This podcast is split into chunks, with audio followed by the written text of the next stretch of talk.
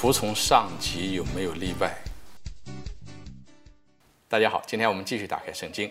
那今天呢，我们要讨论服从的问题。我们知道，在基督徒的美德当中，服从上级是一个非常重要的美德。那我们知道，在罗马书的十三章第一到第五节里面，圣保禄这样讲到：每人要服从上级有权柄的人，因为长官为行善的人不是可怕的，为行恶的人才是可怕的。因为他是天主的仆役，是为相帮你行善。那我们在这里看到说，圣保禄所讲到的说，我们要接受上级的管理啊，接受啊，包括政府的管辖，是有一个原因，是因为这个时候的上级和长官，因为长官为行善的人不是可怕的，是说长官是为了人们能够和平的生活在一起所制定的法律等等，这些都是应当遵守的。还有第二个，他说他是天主的仆役，是天主希望我们人能够生活在一起，因此呢，长官有两个，一个是为行善，第二个是作为执行天主的旨意，作为天主的仆役。从这个角度下，我们一定要服从我们的上级，服从有权柄的人。但是有没有例外？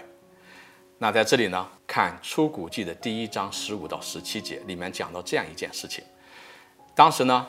埃及王吩咐为希伯来女人接生的收生婆，一个叫史培拉，一个叫普雅的。啊，当时的埃及法老对他们这样讲说：“你们为希伯来女人接生时，要看着他们临盆，若是男孩就杀死，若是女孩就让她活着。”那我们知道，在这个地方，我们知道法老是权力非常非常大的啊，非常非常大的，有对人有生杀的这个大权。他要求收生婆去做这样一件事情，但是接下来我们看到说，收生婆敬畏天主，没有照埃及王的吩咐去做，保留了男孩的性命。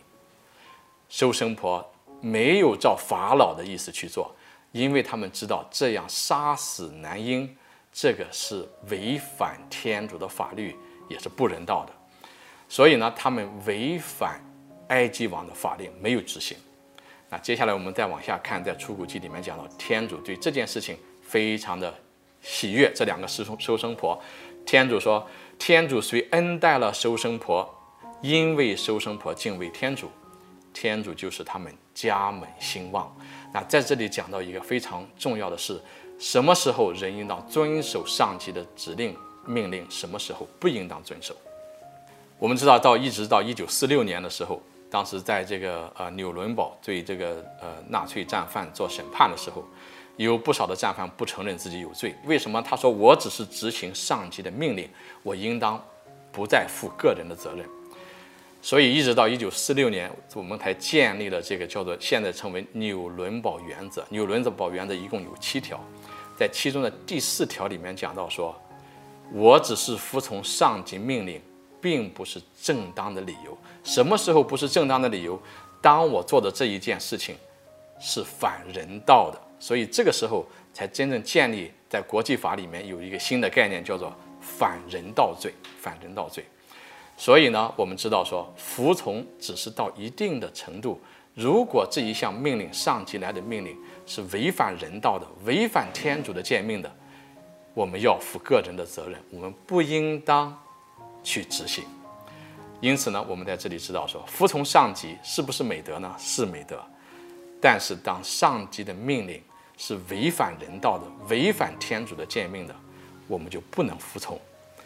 要记得纽伦堡原则的第四条这样讲说我只是服从上级命令并不是正当理由。好今天我们就讲到这里下期再会祝有平安。